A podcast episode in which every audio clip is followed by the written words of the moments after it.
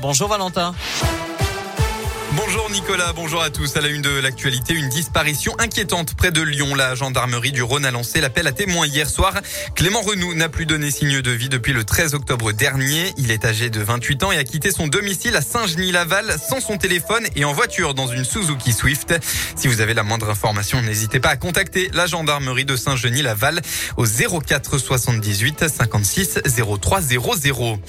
À Lyon, hier, les manifestants anti-pass sanitaires se sont donné rendez-vous à 14h au Broto avec de nouvelles revendications comme les tests PCR devenus payants depuis vendredi dernier. Eh bien, selon la préfecture, ils étaient environ 400 à défiler jusqu'à la place du maréchal Lyoté.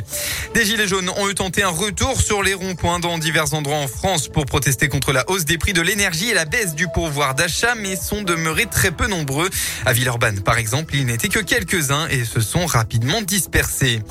Dans le reste de l'actualité, Emmanuel Macron a dénoncé hier des crimes inexcusables pour la République à l'occasion d'une cérémonie officielle pour les 60 ans du massacre d'Algériens le 17 octobre 1961 à Paris sous l'autorité de Maurice Papon.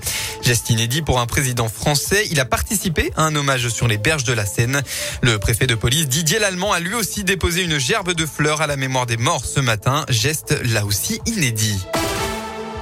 Les sports en rugby, c'est le match le plus attendu de la saison au stade de Gerland. Le Loup reçoit ce soir le stade de Toulousain, champion de France et champion d'Europe en titre. Toulouse, leader du classement et invaincu depuis le début de saison, un monstre mais qui a quand même des failles.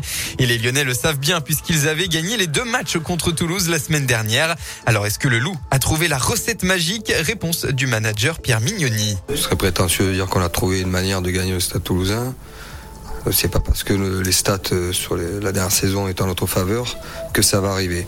Ça arrivera que si on fait le match qu'il faut, les joueurs sont conscients qu'ils sont capables. Oui, on a des choses qu'on fait euh, contre eux ou, qu'on doit faire mieux que sur d'autres équipes. Après, c'est ce qu'on y met sur le terrain, quoi. Je suis assez confiant que les joueurs seront, déterminés avec un stade plein et ça va faire du bien aussi à nos joueurs de retrouver une ambiance comme ça chez nous. Le Toulouse, coup d'envoi à 21h05 ce soir au stade de Gerland. Et puis en football, la très belle victoire et très importante de l'OL hier dans la dixième journée de Ligue 1. Les Lyonnais recevaient Monaco devant plus de 50 000 supporters. Résultat final 2 à 0 grâce euh, notamment à un penalty de Karl Toko et Cambi et un but de Jason Denegger. En attendant les rencontres d'aujourd'hui, Lyon est cinquième au classement provisoire. La météo, enfin pour votre dimanche, eh bien le soleil se fait actuellement désirer. Vous le voyez, la brume est toujours bien présente sur une très large partie du département. Mais pas de panique, ça devrait se dégager en début d'après-midi pour laisser place à un beau ciel bleu. Côté température, vous aurez au maximum de la journée entre 14 et 18 degrés.